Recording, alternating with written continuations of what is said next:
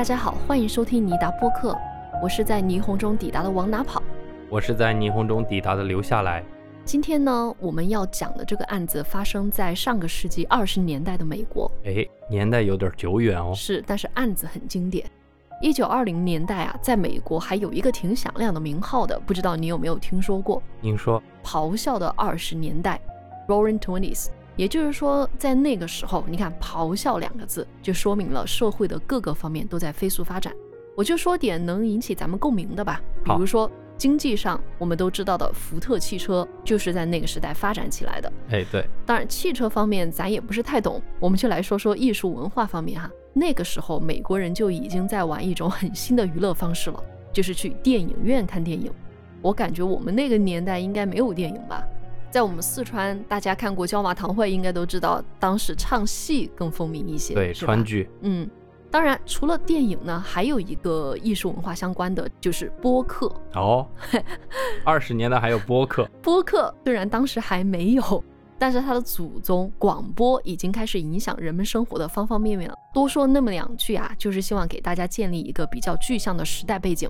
讲完整个大环境，咱们就来说说案件发生的具体城市。我前面不是提到电影方面吗？说到美国电影，我觉得咱不得不提到一个城市了，不是横店啊，而是洛杉矶。二十年代可以说是洛杉矶的黄金时代，咱们很熟悉的那个好莱坞的标志。就是在一九二三年，在好莱坞山升起的。那以后，咱们一提到美国电影，基本上就得提到好莱坞，就得提到洛杉矶。随着电影业的汇集，我们就可以想象，洛杉矶肯定成为了当时的超级大都市。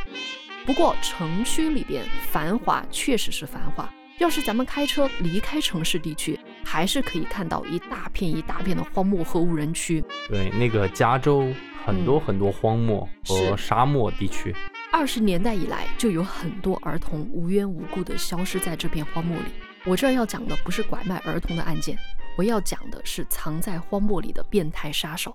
这个人作恶多年，之所以迟迟不能落网，就是因为洛杉矶警方的一个谎言。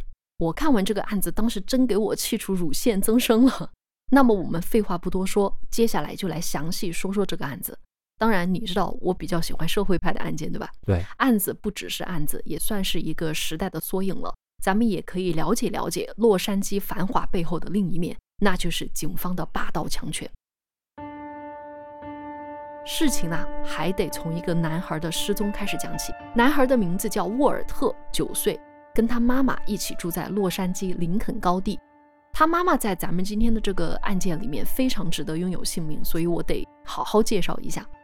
他的妈妈名字叫克里斯汀，是一位电话接线员。电话接线员是这个名词，可能对咱们来说比较陌生啊，因为那个年代打电话你不能直接打给对方。哦，对对对，哎，你得先打给总机，再让接线员给你转接，就是这么一份工作。你别看这个工作简单。有些接线员如果忙不过来呀，或者说上班摸鱼呀，经常忘了给人转接，所以那个年代就有一个非常尴尬的情况，就是你打电话半天没人接通。所以后来电话公司就更愿意请一些细心、更负责的女孩来做这份工作。那个年代啊，对女孩来说，电话接线员算是一份相当体面的工作了。克里斯汀在这份工作中就表现得特别好，很快也拥有了升职加薪的机会。那因为这个原因，他的工作就特别忙，也没有多少时间陪伴他的儿子。很多听友也许会问相同的问题，就是孩子他爸呢？啊，我这里交代一句哈，沃尔特的爸爸老沃尔特当时因为抢劫罪正在监狱里面服刑，所以他们家处于一个父亲角色缺失的情况。沃尔特呢就得经常一个人打发时间，时间就来到了案发当天，是一九二八年三月十号，克里斯汀又被单位叫去加班。临走前，他给儿子塞了点零花钱，让他去附近的电影院看场电影。年仅九岁的沃尔特就这么独自一个人去了电影院，但是呢，他再也没有回家。我想打断一下，嗯，这个孩子才九岁，嗯，你就让他自己去看电影。当时的看电影是一个很时髦的事情，可能电影院也不太远吧。价格也很便宜，就是属于小孩子很好打发时间的一个方式。明白了，虽然我们现在觉得有点奇怪，但是当时可能就是一个常态。而且当时的这个怎么说呢？就是人们的安全意识还没有那么的强。就是我知道，就对我们今天来说，家暴也是一件非常严重的事情，对吧？但是在当时，呃，父亲在家里面打老婆、打孩子，也是一个会被大家容忍的事情。所以你知道，当时的整个体制是没有非常健全的。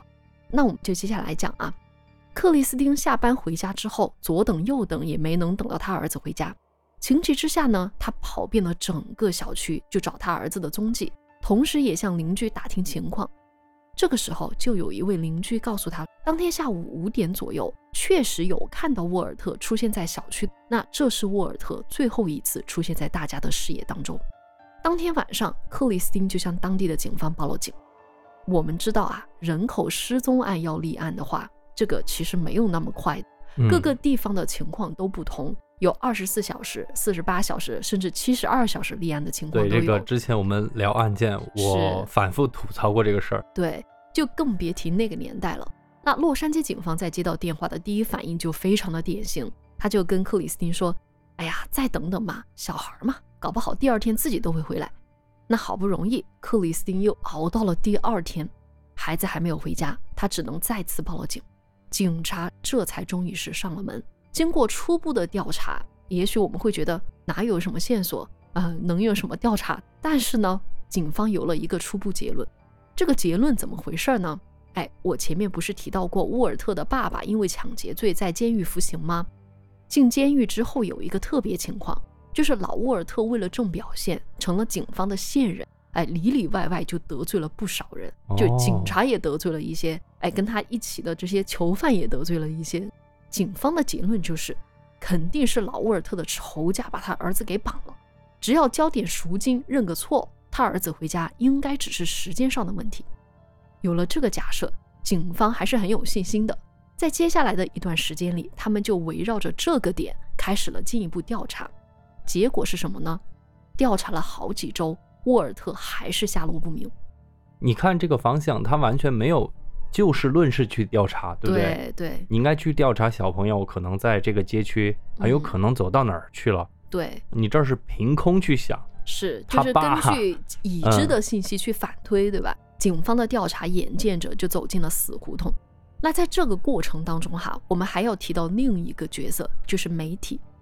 媒体肯定不会闲着，那个时候呢，肯定也有了这个我刚刚说了广播，对吧？也有了这个报纸。一个九岁男孩失踪的消息就开始被频繁报道，这个事儿其实咱们也很好理解，就跟胡鑫宇的案子一样，很快成了头版头条。我们广大民众肯定是需要一个交代的，那么洛杉矶警方自然也就成了舆论的中心。当时的洛杉矶警方本来就出现了信任危机，怎么说？一方面就是因为他们内部的贪腐问题，这个咱们就略去不表。我来讲另一个方面，也就是比较重要的一个原因，是公众开始质疑警方的办案能力了。当时的洛杉矶出现了好几起儿童失踪案，警方都没能破获。哦，等于说这个是好几起连续不断的积累。是的，我来聊其中闹得沸沸扬扬的一个案子吧。嗯，就是两个儿童的失踪案，一个是十二岁的路易斯，一个是十岁的尼尔森。两个人去参加儿童俱乐部，结果再也没能回家。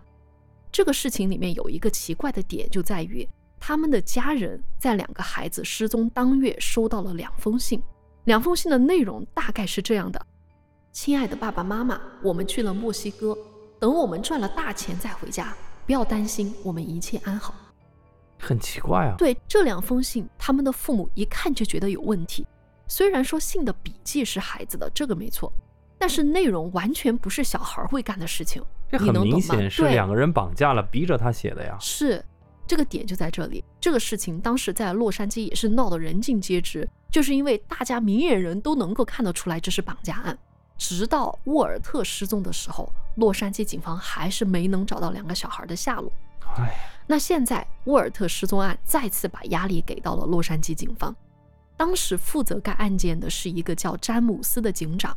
警方的名誉就掌握在了他的手中了。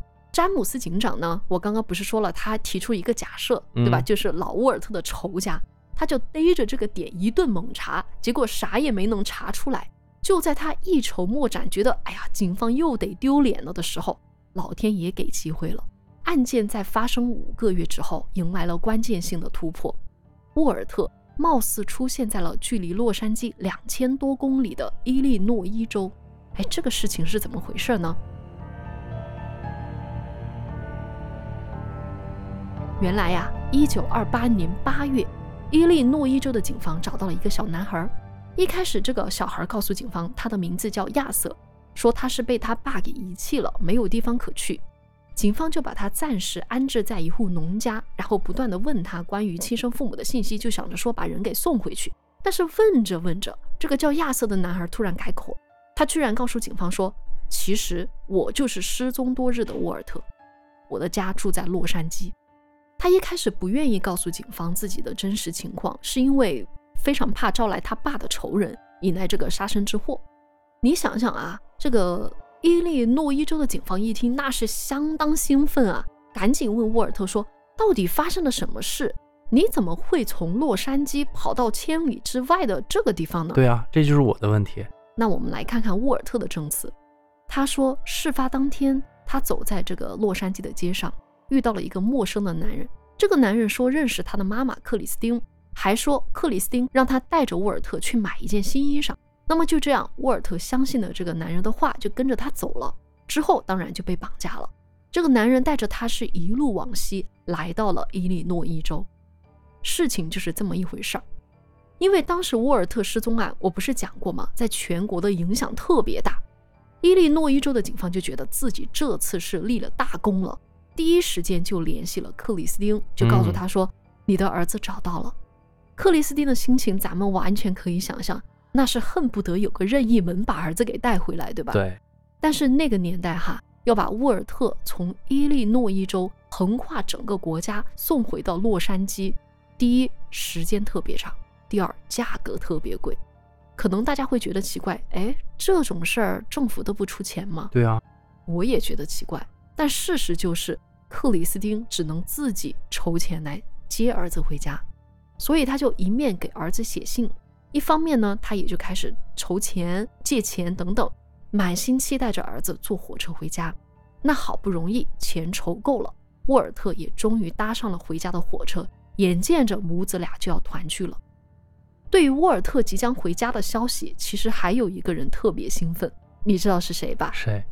詹姆斯警长啊！哦，詹姆斯。对他想着说，谁说咱警察无能的？你要找到人，这不还得靠我们警察吗？所以詹姆斯警长立马安排了媒体前往火车站，要报道这个克里斯汀和沃尔特母子相认的瞬间。哎，这个也很好理解，这就是咱们人民群众喜闻乐见的结局，对吧？顺便也给警察做做公关。当时呀，有很多报刊对这个事儿做了详细的报道。咱们着重来看看《洛杉矶时报》是怎么说的。我觉得大家在听完后面案子的进展之后，再来回听报纸上的细节，会有恍然大悟的感觉。哦，那我认真听一听。嗯，根据《洛杉矶时报》的报道啊，沃尔特在被绑架后经历了非人的虐待，这个东西是我们可以想见的哈，就导致他的妈妈第一眼都没能把他认出来。哎，这个确实，经过这么一遭，小孩估计也是脱了层皮。你说脱了相也正常。除了这个外貌上的改变，沃尔特的精神状况好像也不太健康，就有点 PTSD 了，记忆力也有点损伤。大部分时候，整个人是处于一种茫然的状态。那这一点我也觉得正常，有应激反应，对吧？这是谁都可能发生的状况。但是报纸上还描绘了这么一个场景，我觉得就有点反常。那就是在相认当天，克里斯汀在亲眼看到这个小男孩的时候，他愣住了，然后转身告诉媒体说：“这个男孩不是我的儿子。”啊！詹姆斯警长一听也懵了，赶紧把克里斯汀悄悄叫到一边沟通。克里斯汀是明确告诉詹姆斯警长说：“这个男孩真不是我的儿子。”詹姆斯警长对此的回应是：“哎呀。”你肯定是受了刺激，你别多想，我理解你。但是这男孩真的就是沃尔特，要不你先把孩子带回家先试试，哎，过段时间就正常了。这是什么逻辑？这一块就是《洛杉矶时报》所报道的。是我个人觉得，一个母亲，我觉得一个孩子再怎么脱相，母亲妈妈不可能认不出来。没错。所以妈妈认为他不是，我比较相信。但是这个架不住詹姆斯警长不信啊。然后当着那么多媒体这么大阵仗，克里斯汀作为一个女人，因为那个年代嘛，本来也就是怎么说，这个地位就很低。然后面对的是洛杉矶警方和媒体，而且那么大的阵仗，对，还是一个警长。我想象一下哈，肯定是个白人，是很强势。对对对，就是典型的白男。嗯嗯，相信我，这绝对是你儿子，是你的问题。对，那克里斯汀虽然心里没办法，但是呃，一方面思子心切，一方面又是这么一个情况。他虽然觉得眼前的男孩不是沃尔特，但还是把他带回了家。跟着呢，两个人就以母子关系开始相处，处着处着，克里斯汀就越来越觉得这个事儿是真不对劲，真的不是沃尔特。要说这个孩子经过这么一遭，瘦了、憔悴了、抑郁了，这都能理解。对，但是这个小孩的改变未免也太大了吧？首先哈，他的个头就矮了几公分，五官也跟这个回炉重造了似的，就是完全不一样，就不一样啊。其次，小孩的性格也变了。以前的沃尔特是个 I 人，就性格很内向、很听话，现在反而成了一个 E 人，就很活泼。最后呢，儿子对他的称呼也不一样，以前总是很乖巧的叫他妈妈，现在呢，一天到晚把老妈这个称呼挂嘴边上。所以啊，克里斯汀是越来越觉得，嗯，不行，这样下去真不行。我觉得你前面那两点我不多评论。嗯，但是第三点我是比较敏感的，就是你想想，我们咱们做播客了，是吧？嗯，方言，你这个喊妈妈，可能方言不一样，是不至于五个月变那么大吧？对？就相当于之前说普通话，现在突然开始说四川话了，对吧？妈，老汉，你不可能五个月就变了嘛，对不对？对的。三周之后呢，克里斯汀坐不住了，带着这个找回来的儿子，再次来到了洛杉矶警察局。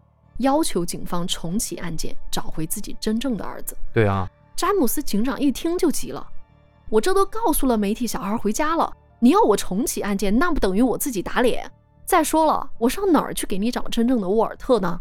你看这个詹姆斯啊，于是呢，詹姆斯警长直接无视了克里斯汀的结论。你知道他干了个啥事儿吗？啥？他请了一个专家，专门来鉴定小男孩的身份。你亲生妈妈又怎么着？亲生妈妈也没有专家好使。哎，请来的这个专家呢，就用了一些科学的方法啊，科学打引号来鉴定小男孩到底是不是沃尔特。所谓的科学方法，咱们来唠其中两个啊。第一个方法就是把这个小孩带到一间屋里，然后把家里的狗子放进去。要是狗子一看到小孩，哎，上去又蹭又舔又摇尾巴，表现得很热情，那这个小孩就是沃尔特，没跑了。我去。狗子有些时候是不靠谱的。第二个方法哈，开车把男孩带到附近的一个街区，看他能不能自己走回家。要是能找着回家的路，那他就是沃尔特啦。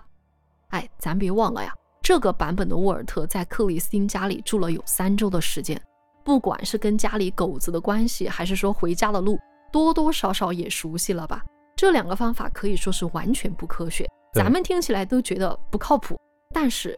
经过这两种方法的鉴定，警方居然在认证书上盖上了印章，公开认证这名小男孩他的身份就是沃尔特。哇，这不是胡扯吗？这不是睁眼说瞎话这还没到最离谱的时候，你说说克里斯汀会是什么心情？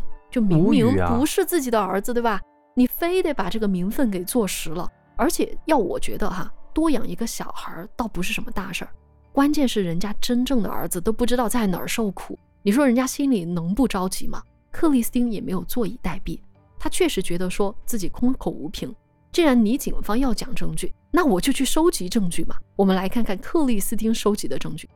他先是去牙医那儿开具了儿子的就诊记录。哎，咱们其实讲过很多次了，警方确定尸体的身份。往往也会通过牙齿的情况和就诊记录来判断的。对，而且这是最准确的。是，所以牙齿就诊记录在我这里才是真正的科学证据。除此之外，他还去找了邻居，找了学校的老师开了证明，因为这些人都是跟沃尔特有过长期接触的。对，他们完全能够证实这个小孩不是真正的沃尔特。最后呢，克里斯汀也觉得自己再怎么说是有份体面的工作，又不是社会上的闲杂人等。完全应该可以取信于警方。他跑去单位上开了一个自己的工作证明，表明自己是有能力为自己说的话负责。做完这一切，克里斯汀又回到了洛杉矶警局，找到了詹姆斯警长，把收集的资料一一拿给他看了。这下詹姆斯警长还能有啥话说？总能听进去人家说的话了吧？哪里想到这个警长全身上下就嘴巴最硬。他说：“官方认证都出了，你还拿这些东西来是要干嘛？我说是你儿子就是你儿子，你是认也得认，不认也得认。我说是鸭脖，那就是鸭脖，怎么可能是耗子头嘛？”我觉得，哎，这个地方哈，洛杉矶警方已经在胡搅蛮缠了。你说咱们普通人遇到事儿，只能依靠警局，他也没想到会是这么一个情况。你讲到这儿，这是我最担心的事情，就这种个人对强权机构，对他没办法。但是他还想着最后再据理力争一下，然后呢，最恶心的操作来了，我估计你得气炸吧。要让全社会不相信一个女人的话，那太简单了，只需要把这个女人塑造成疯子或者是荡妇啊。你想想是不是这么一回事儿？詹姆斯警长是懂怎么污名化女人的，直接一顶大帽子给克里斯汀扣下来了，说他之所以不认眼下这个儿子，就是为了逃避做母亲的责任，自己好在外面潇洒。就这么就把克里斯汀塑造成一种爱在外面玩的形象，你能懂吧？他有病啊！这还不算完，他还说克里斯汀一定是精神出了问题，严重干扰了警方的工作，以此为名，强制性的把克里斯汀送到了当地的精神病院。我天哪，这不是动用死刑了吗？在我看来，哈，嗯，讲到这里，各位听友是不是跟留下来一样，觉得特别离谱？警方凭什么不由分说可以把人关进精神病院呢？这就要说到洛杉矶警方的一项特权，也被称为第十二条规定。所谓的第十二条规定就是这样的：对于扰乱警方执行公务的人员，警方有权把他们关进精神病院。哇！至于什么行为叫扰乱警方执行公务，这个解释权在谁手上？肯定是在警方手上。没错。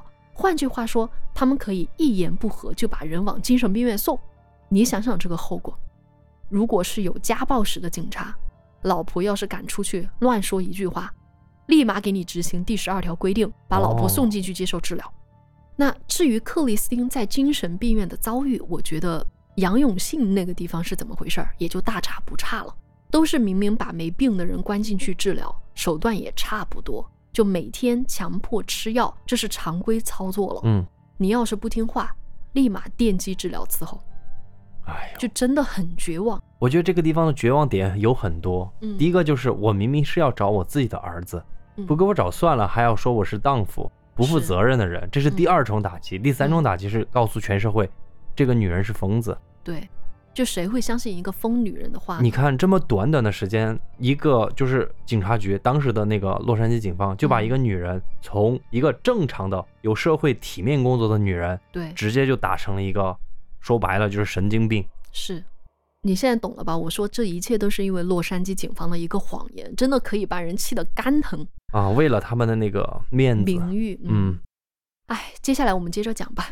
随着克里斯汀进了精神病院，关于他儿子的追查工作也就告一段落了。肯定啊，哎，花开两朵，咱们各表一枝啊。接下来我们就来看看另一边，真正的沃尔特究竟遭遇了什么。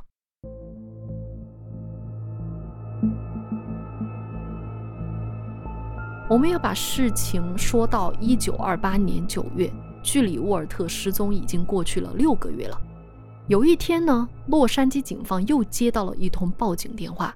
电话称，怀恩维尔有一家农场雇佣了非法移民。怀恩维尔是一个小镇的名字，它就位于洛杉矶附近的一个荒漠里，属于是前不着村后不着店。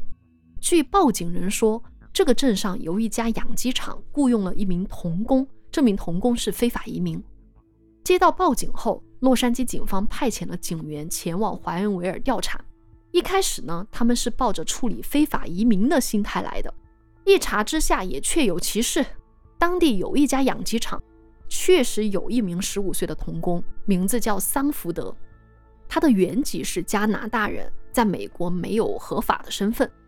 警方找到桑福德的时候呢，这孩子啊，一个人守着养鸡场，也不见有什么人在啊。一问之下，这个孩子就交代说，养鸡场是他的叔叔给盘下来的。这个叔叔，哎，值得大家注意。哦，嗯，其实“叔叔”这个名词也是我根据英语翻译过来的。他们俩真正的关系，我会到后面来给大家揭晓。现在先给大家埋一个小伏笔啊。嗯，叔叔的名字叫高登，虽然按辈分讲哈是叔侄关系，但其实高登也不过是个二十一岁的年轻人，也就大六岁。是，几名警员就想了想，虽然养鸡场的主人这个高登和这个小孩有亲属关系，但是非法移民是事实，怎么着也得等叔叔回来问问清楚。所以这些警员就留在了养鸡场等人，顺便就跟小孩攀谈了起来。这个时候，有一名警察就发现这个小孩表现的异常紧张，问他啥话，他都是眼神闪烁，头上冒虚汗。但是不知道出于什么原因啊，这个小孩又强自打起精神，主动跟警员们聊天，老是问一些莫名其妙、没有意义的问题。就这么跟警察瞎扯了两个小时之后。那名警员就实在是忍不住了，问着小二：“你到底咋了？你这人啥毛病？”桑福德看着面前的警员，深吸了一口气，好像是终于下定了决心，问他说：“我可以相信你吗？”警员一听这话就知道事情不简单，赶紧说：“当然可以，有啥事你说，警察会保护你的。”这个时候，桑福德丢了一个重磅炸弹，他说。我叔叔刚刚都还在这里，他是看到警车后才逃跑的。他让我留下来拖住警察，让我留下来拖住警察。嗯，还威胁我说，如果我没能成功拖延时间，他会在警察抓到他之前把我给一枪毙了。警员这才明白过来是怎么回事儿。嗯，就怪不得这小子一直跟他东拉西扯，聊些有的没的，扯了两个小时。原来是搁这儿拖延时间。但最关键的问题是。什么样的人才会在看到警察后跑路？难道这个高登身上还背了别的事儿？想到这里，警员也就没有再等待高登。两个小时过去了，高登也就早都跑得没影儿了，对吧？而是把桑福德带回了警局，进一步了解情况。除此之外呢，警方还想到了一个人，那就是报警人。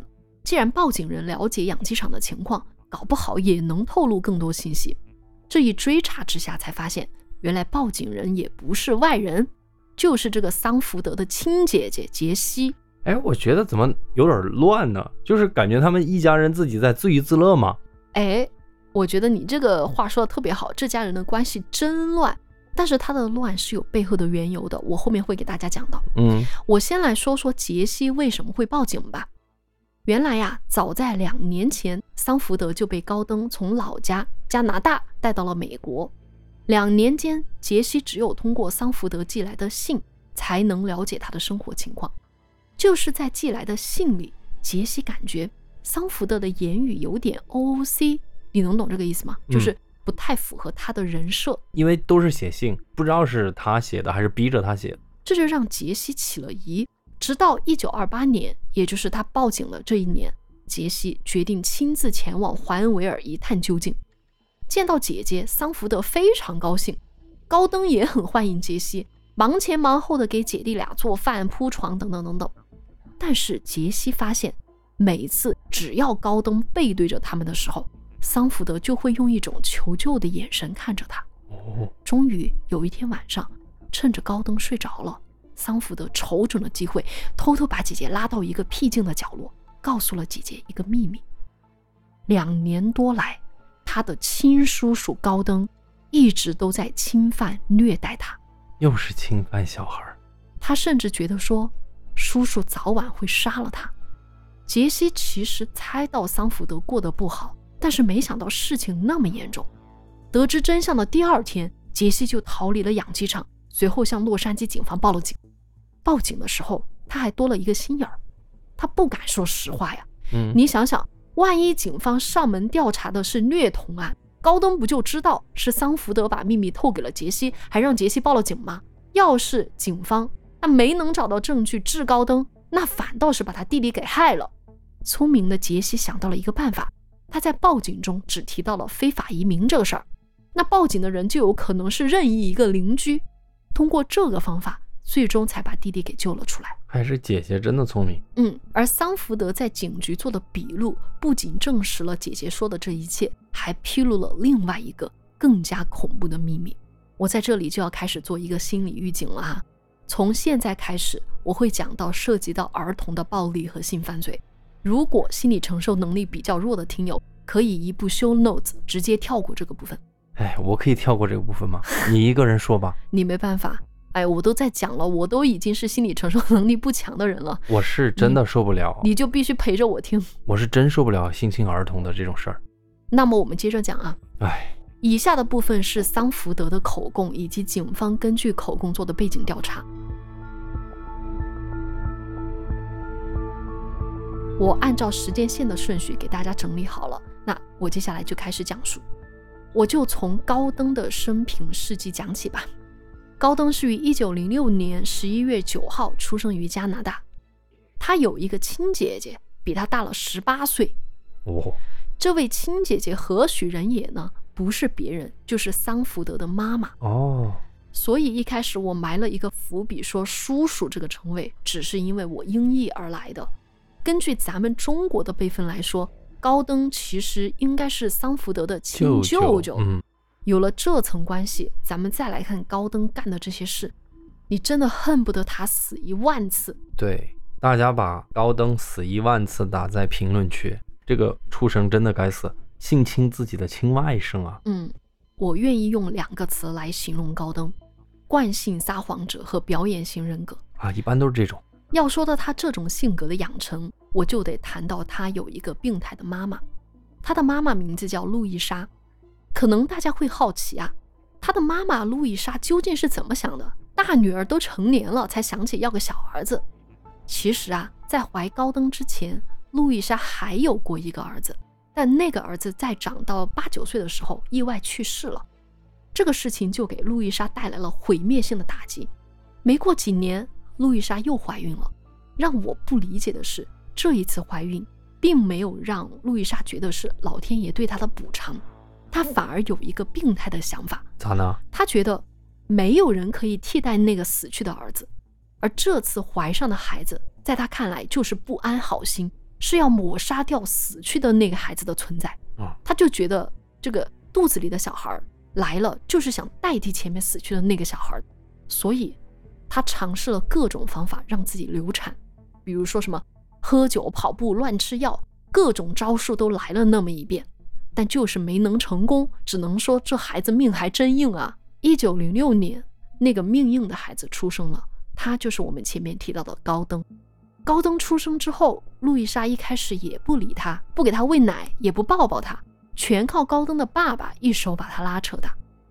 但是等到高登长到三四岁的时候，不知道是因为什么契机，路易莎对自己亲儿子的态度来了一个一百八十度大转弯，从不搭理直接到了病态的溺爱。她开始跟高登形影不离，吃也在一起，睡也在一起。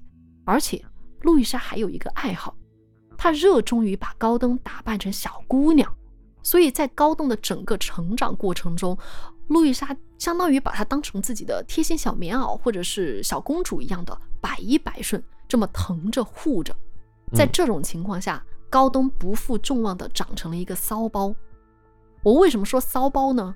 他爱穿彩色套装，整天西装领带，头发梳得油光水滑。大家可以参考一下，就是《风骚律师》里面的那个 Saul 的造型啊，就差不多是那样，各种各样的颜色的西装都来一套。也可以参考一下小丑的造型，嗯，就他的造型，如果放在今天这个社会，我会冠以“雅痞风”三个字，嗯，就觉得很厉害，很懂穿搭。但是在那个年代，其实没有男性会穿彩色套装，周围不少人都觉得他是个显眼包、娘娘腔。哎，当然，我这里括号保命啊！我知道“娘娘腔”这个词儿不好，但是我也实在找不到其他合适的词来形容这么一个人了啊。没事儿，你说的是“娘娘腔”。除了穿搭呢，高登的性格也很风骚。成年之后，他买了一辆拉风的轿车，常常在他们镇上招摇过市。他弹钢琴也是一流的，谈论起古典音乐来是一套一套的。他还喜欢参加各种 party，在 party 上也是那种社交皇后的角色。从这方面来讲啊，我觉得他是加拿大版本的奥斯卡·王尔德。但是你听了他后面干的事儿，就会觉得其实这一切也是典型的反社会自恋型人格了。嗯，时间来到了一九二四年，那一年呢，为了有更好的工作机会，高登全家人从加拿大搬到了美国加州。高登很快喜欢上了加州的生活。二十年代的美国时代大背景我也介绍过了哈。高登这么一个时髦人搬到这么一个时髦的城市，当然是大受欢迎。周围的朋友都觉得他特别酷哦。但是呢，高登有一个隐秘的癖好，在他搬来加州后，这个癖好开始疯狂滋生了。原先他还在加拿大的时候，他就老喜欢邀请男孩坐他的车出去兜风。哎，你也猜到他的癖好了吧？知道了。嗯，恋童。对。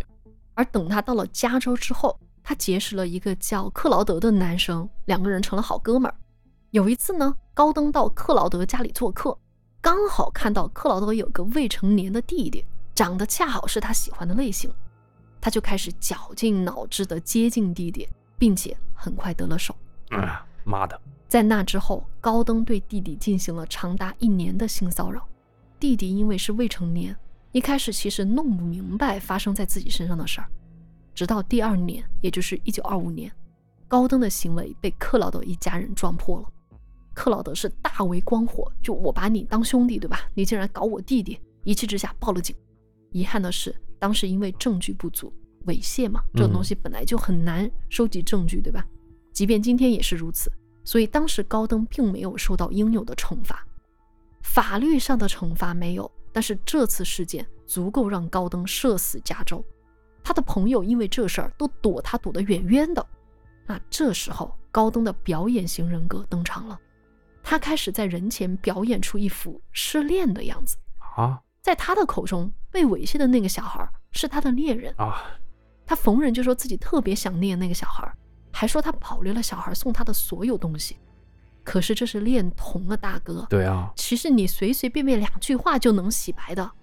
周围的朋友就觉得他这个行为非常恶心，更是不愿搭理他了。无奈之下呢，高登只有跑路了。他找父母借了一笔资金，到怀恩维尔开了一家养鸡场，从此在这个荒漠之中开始了与世隔绝的生活。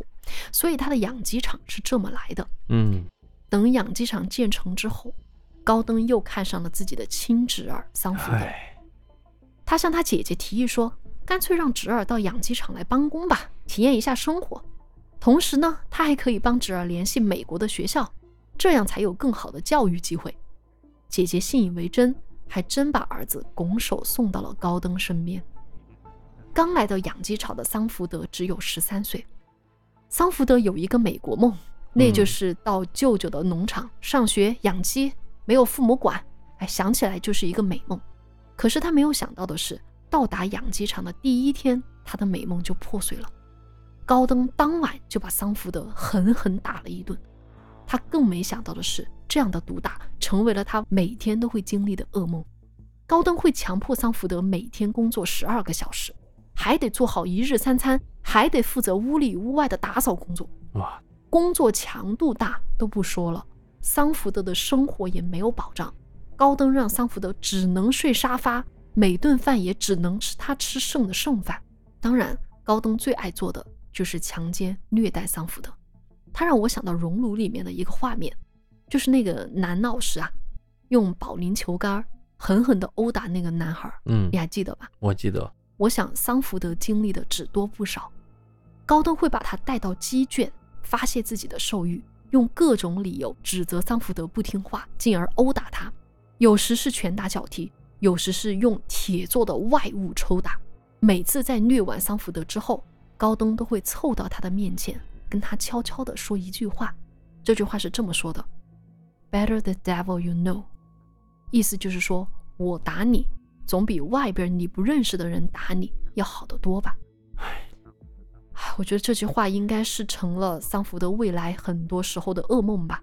哎，再接着讲哈。有一天晚上，高登发泄完之后，可怜的桑福德晕了过去。等他再次醒来的时候，竟然发现鸡圈的门打开了。他觉得这是自己唯一的逃生机会，转身逃出了鸡圈，逃到了养鸡场的门口。但是呢，那个时候他太累了，全身太疼了，根本没力气再往前迈出一步。转念之间，他觉得如果他没能成功跑掉，又被舅舅给逮着了，那他死得更惨。所以他放弃了逃生的机会，回到了自己的沙发上睡着了。哎，第二天早上，他被剧烈的疼痛唤醒，他的面前站着高登，而高登居然提了一桶开水，把桑福德从头到脚浇了一个遍。哇，这个变态啊！大概是因为高登发现了桑福德有逃跑的意图吧，这桶开水就是对他的惩罚。开水给桑福德留下了终身没法消除的伤疤，同时也带走了他最后的求生意志。两年后，桑福德十五岁了。长大后的桑福德已经不再是高登喜欢的类型了。换句话说，哈，高登只对八到十二岁的小男孩感兴趣，那桑福德就超龄了。也就是从这个时候开始，高登开始在外面寻找猎物。有一次，高登回家提了一个桶。那天的高登脸上神采飞扬，在看到桑福德之后，高登招呼他过来，然后把那个桶凑到桑福德的眼前。桑福德只看到面前是血肉模糊的东西，还以为是动物的死尸。高登说：“你凑近点看。”桑福德一凑拢，立马蹲在旁边呕吐了起来，因为桶里装着的竟然是一个人头啊！这就是高登第一次杀人。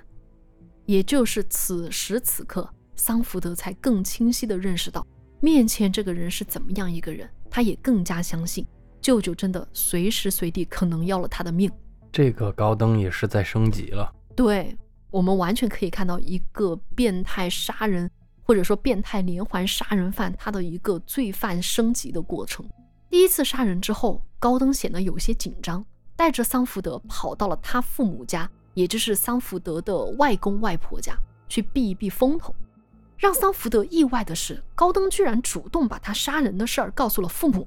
当然哈，在高登的叙述中，这件事情是因为死者先打他，高登杀他只是出于正当防卫。桑福德当时非常紧张地看着自己的外公外婆，不知道他们会有什么反应。他想，如果外公外婆主持正义报了警，他也终于可以解脱了。也终于可以向外公外婆倾诉发生在他自己身上的一切，但是他的外婆路易莎还记得吗？这个病态的女人，她居然揽过了高登，抱着他说：“宝贝，没关系，你也只是正当防卫，只要你人没事就好。”我天哪！桑福德整个人都错乱了，他更加坚信一点，自己千万不能跟外公外婆说明一切。如果外婆连舅舅杀了人都能包庇，还有什么是做不出来的？对呀。而高登自从得到母亲的默许开始，也更加肆无忌惮地绑架、虐杀儿童。时间来到了一九二八年三月，还记得这个时间点吗？就是沃尔特失踪那天吗？没错，就在那一段时间的某一天，高登的父母来到了养鸡场来看望儿子。桑福德当时是站在养鸡场的门口。等外公外婆停好车，问他说：“哎，你舅舅人呢？”桑福德指了指鸡圈，哎，一看到鸡圈，咱们就知道没好事儿。外婆，也就是高登的妈妈路易莎，走了过去，推开了鸡圈门。映入眼帘的就是高登正在虐待一个男孩。桑福德当时心里的盘算也非常的简单哈，就说：虽然我不敢直接跟外公外婆说什么，但要是他们自己亲眼看到，会不会教训自己的儿子，然后报警呢？所以他其实故意给外公外婆指路，想让他们亲眼看到舅舅的恶劣行为。看到鸡圈里的场景，路易莎控制不住尖叫起来，终于开始怒斥高登了。哇！哎，一切就像桑福德盘算的那样。对，这一次外婆总算不再向着舅舅说话了。哎，本来也是嘛，之前就听自己的儿子说，对吧？还能够假装不闻不问，但这一次你是亲眼看到了呀。那这时候的路易莎。终于悟了，为啥他那么讲究的儿子啊，平时四体不勤、五谷不分，会来这个鸟不拉屎的地方养鸡？其实这一切就是为了方便他作案罢了。路易莎当时是非常的生气，大声斥责高登。高登从小到大从没见过他妈妈对他这么发火，当时居然吓哭了，边哭边跟他妈妈求饶说。我保证一定会把这个小孩送回家。我以后再也不这样做了。他妈咋说？看到儿子痛哭流涕，路易莎的态度软了下来。啊！他一言不发，回到客厅，坐在沙发上，陷入了思考。良久后，他回到鸡圈，对儿子这么说：“他说，这事儿你以后千万别干了。但是这个小孩儿你不能放他走，因为小孩一旦回去，他的家人肯定得报警，你这辈子都完了。我他妈黑人问号，桑福特也是黑人问号啊！但路易莎接下来说的话更加变态恶心。她说：“我有个计划，你看行不行？我、你加上桑福德，我们三个人，一人一刀，把这小孩给砍死算了。这么一来，咱仨都绑在一条船上，谁也不能出卖谁。”我的天呐，我觉得这个事情真的，我只能从那个犯罪电影里面看到过。真的，如果我是桑福德，我满心以为这个路易莎是一个大救星，嗯，他来一个投名状，是，还让我杀人，本来我不杀人的，对，而且我是你的亲孙子啊，啊，唉，高登一听当然是大喜过望，三个人来到了鸡圈，被虐待的孩子当时躺在地上，已经晕死了过去，高登拿起斧头，二话不说，朝小孩的头部猛砍几刀。桑福德当时人都傻了，立在原地不敢动，无助地看向外婆，而他的亲外婆竟然示意他赶紧动手。他没办法，只有按照外婆的指示砍向了小孩的脑袋。最后，路易莎下手，终结了这场杀戮。至此，桑福德的手上也染上了鲜血。这名小男孩死后，沃尔特失踪的新闻就开始铺天盖地的报道。我觉得大概率哈。这名被三人共同杀死的小男孩，应该就是失踪的沃尔特。但这话咱还不能说的太死，关于这事儿还有的唠，咱们就先按下不表。好了，既然现在桑福德手上也沾了血，高登更是无所顾忌，直接把桑福德当成自己的杀人工具。他经常带着桑福德在街上寻找落单的小男孩，只要成功把男孩诱拐到车里，那基本算完了。他会把拐来的男生啊。单独关在鸡笼里边，挨个虐待。桑福德会整夜整夜听到鸡圈里传来男孩们撕心裂肺的哭叫声，但是他啥都不敢做，只能等这个哭喊声结束之后，再悄悄走到男孩身边，跟他们说：“只要你们不说话不哭，很快就会结束的。”这是桑福德唯一能给到的安慰了。而等高登把拐来的小男孩玩腻了，他会换上一副亲切的面孔。邀请男孩们到孵化室看母鸡孵蛋。等男孩到了孵化室，等待他们的就是高登的斧头。有时候高登也会强迫桑福德动手杀人，如果桑福德不动手，死的就是他。唉，所以也有一些小男孩是死在了桑福德的斧头之下。把人砍死之后，高登还会让桑福德在院里挖好坑，然后把尸体分尸埋进去，再撒上石灰粉来掩人耳目。哎，讲到这里啊，桑福德的证词我就终于说完了。洛杉矶警方也实在没想到，竟然会在机缘巧合之下破获这起针对儿童的连环杀人案。他们当时整理了洛杉矶失踪儿童的照片，交给桑福德一一辨认。桑福德能够认出来的受害者，就包括了我们之前讲过的十二岁的路易斯和十岁的尼尔森，就是声称去了墨西哥赚钱的男孩，写信回家那个男孩。而我们最不愿意看到的是，在桑福德所有指认的男孩中，包括了失踪多日的沃尔特。警方随后带着桑福德再次回到了案发现场。因为我们站在上帝视角，我们当然知道桑福德说的是真话。但是你要想想，突然得知这一切的警方肯定会觉得太难以置信了，需要找到切实的证据。而且那个时候，可能妇女和儿童。他们社会地位又没有那么高，没错，肯定要对这个小朋友说的话进行核实，没错。不过证据也不难找到。回到养鸡场之后，桑福德很快指认了埋藏尸体的地点，警方也成功从中挖出了人类的骨骼。除此之外呢，养鸡场有一把斧头也被确认为作案工具。当然哈，当时没有 DNA 鉴定技术，但是警方可以在斧头上看到人类的头发。而斧头上的血经过鉴定，也确认确实是有人血。另外还有一点，桑福德供述的杀人现场的墙上和地上有大片的血迹，所以这个也是符合他的证词的。最后一点，最关键的一点，现场还发现了小孩写的信。没错，就是那两个自称去了墨西哥的小孩在高登的威逼下写给家人的信。他们的书包、儿童口哨等等等等物品。也可以证实他们的身份。总之，养鸡场曾经是儿童屠宰场，这个事实是没得跑了。但是我之前之所以说沃尔特是不是受害人之一，这事儿还有了唠，就是因为首先第一个，现场没有发现沃尔特的物品；第二，我之前不是提到过，高登在处理尸体的时候会撒石灰粉吗？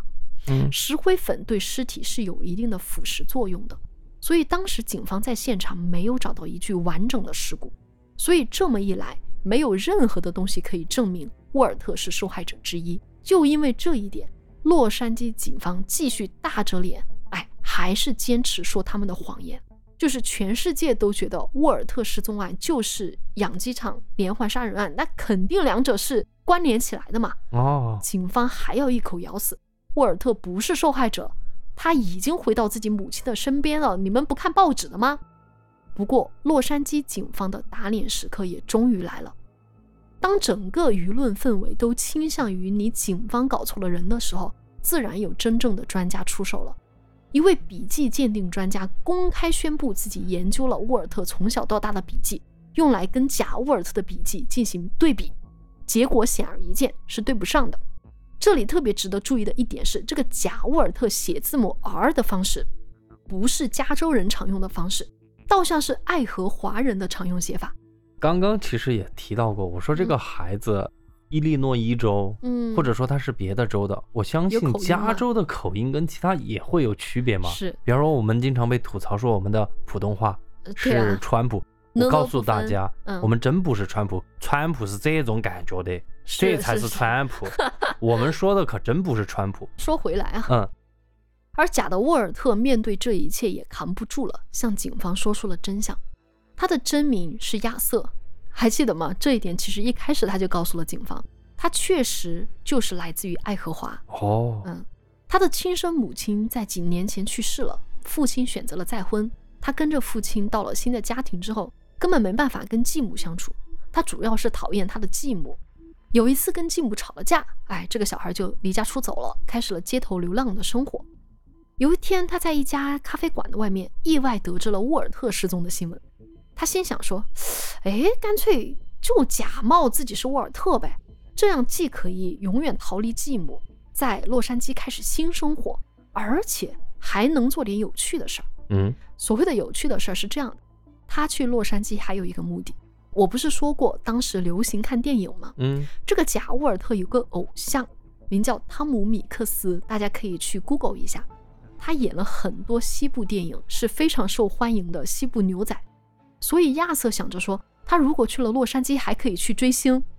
就出于这两个动机，他才跟警察撒下了这个弥天大谎。哇，原来这样的，嗯，这个小子还挺成熟的哈。啊，关于他的最后的结局，我会给大家讲的。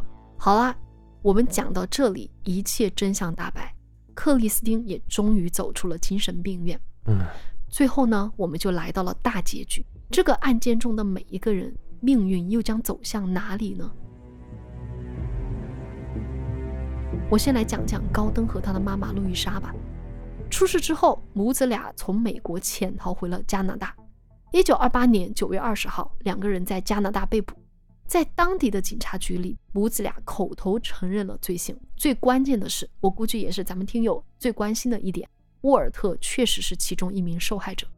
哦，他们承认了，但是。在后来的书面认罪中，高登推翻了自己的口供，只承认自己因为正当防卫杀害了一个人，还记得吗？嗯，这个人就是他第一次杀的那个桶里面那个，对对，把人脑袋装进去那个。对，他拒不承认自己犯下的其他罪行。等被押送回美国之后，高登的两大人格——表演型人格和惯性撒谎者——又有了舞台。他享受聚光灯，享受媒体采访。享受在法庭煽动情绪，你知道他有多离谱吗？他不要律师为他辩护，他要自己当自己的律师，在庭审当中自己审问自己，什么意思呢？就是他自己问自己问题，自己自问自答。哎，嗯，他就传递了这么一个信息，就是说没有人有任何资格审问他，也没有人有任何资格代表他。这是不是里面又有什么宗教的东西在里面？不是，就是性格原因。哦，而他最可恨的一点。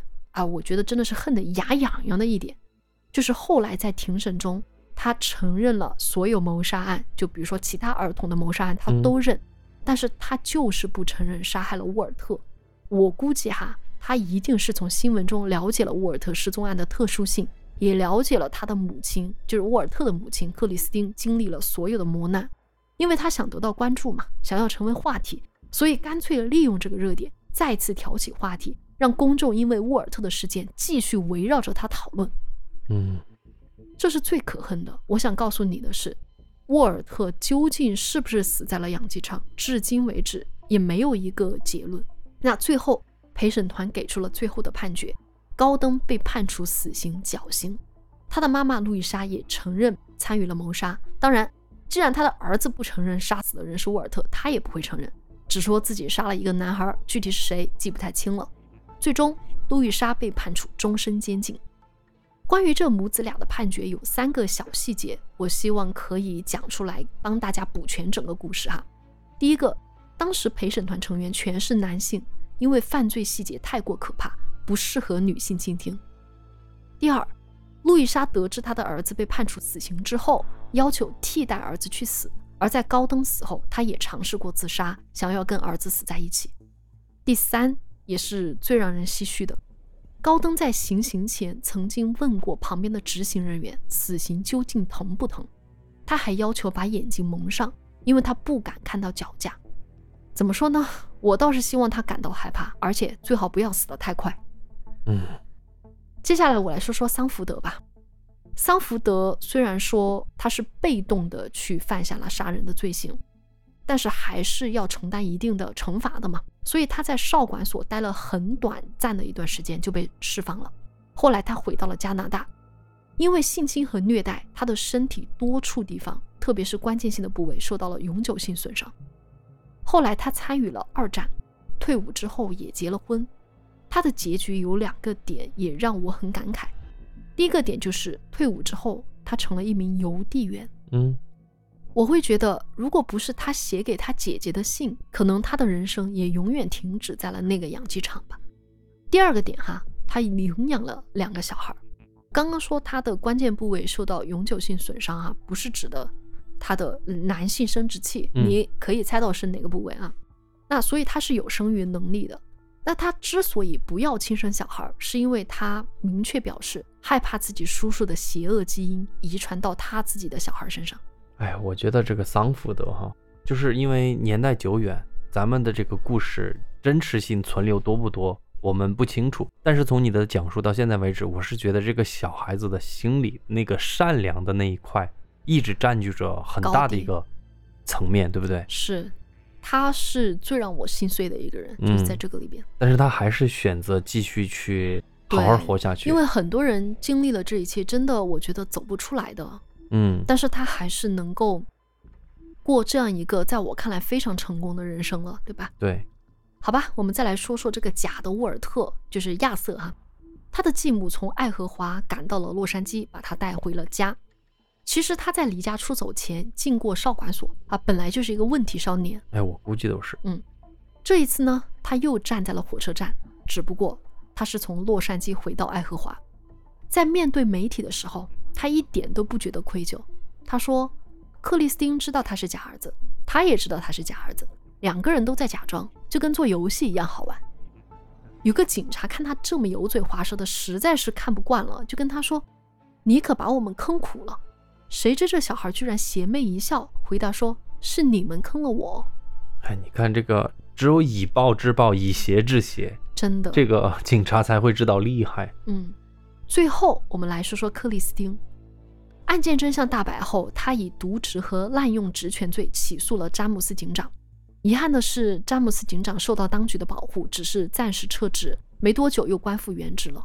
另外呢，法院判定詹姆斯警长需要赔偿克里斯汀损失费，但是他从来没有给过克里斯汀任何形式的赔偿和道歉。哎，另外啊，尽管所有人心知肚明，沃尔特大概率是死在了养鸡场，但是因为缺乏证据，高登又拒不承认，克里斯汀其实心里一直渴求一个结局。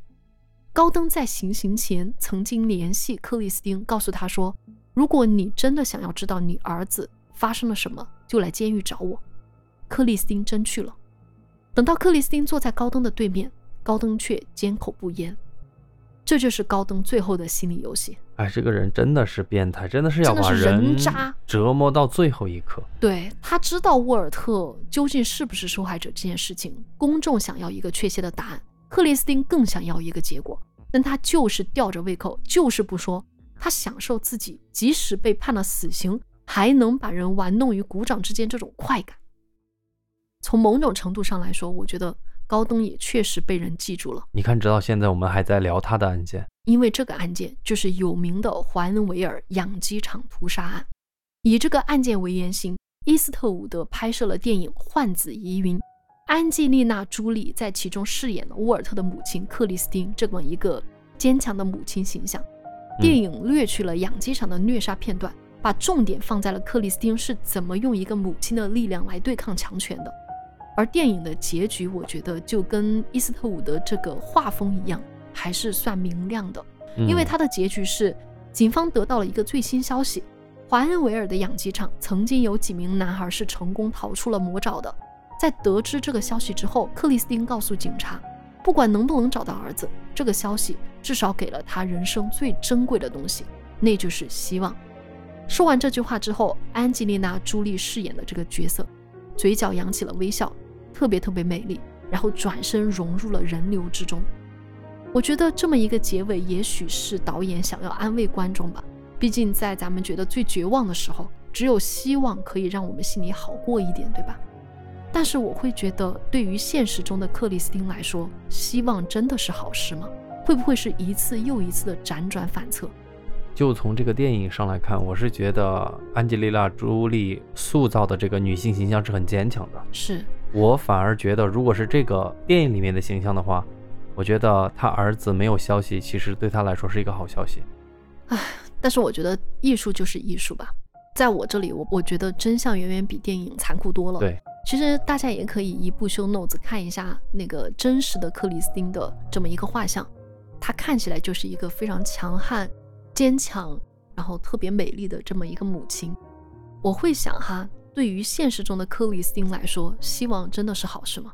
如果他始终没能够得到这么一个结局，明明知道儿子凶多吉少，但又还是自我欺骗，还有一点希望，永远没办法得到解脱，永远没办法获得平静。好吧，这就是我们今天给大家分享的这么一个案件，我们就下期再见，拜拜，拜拜。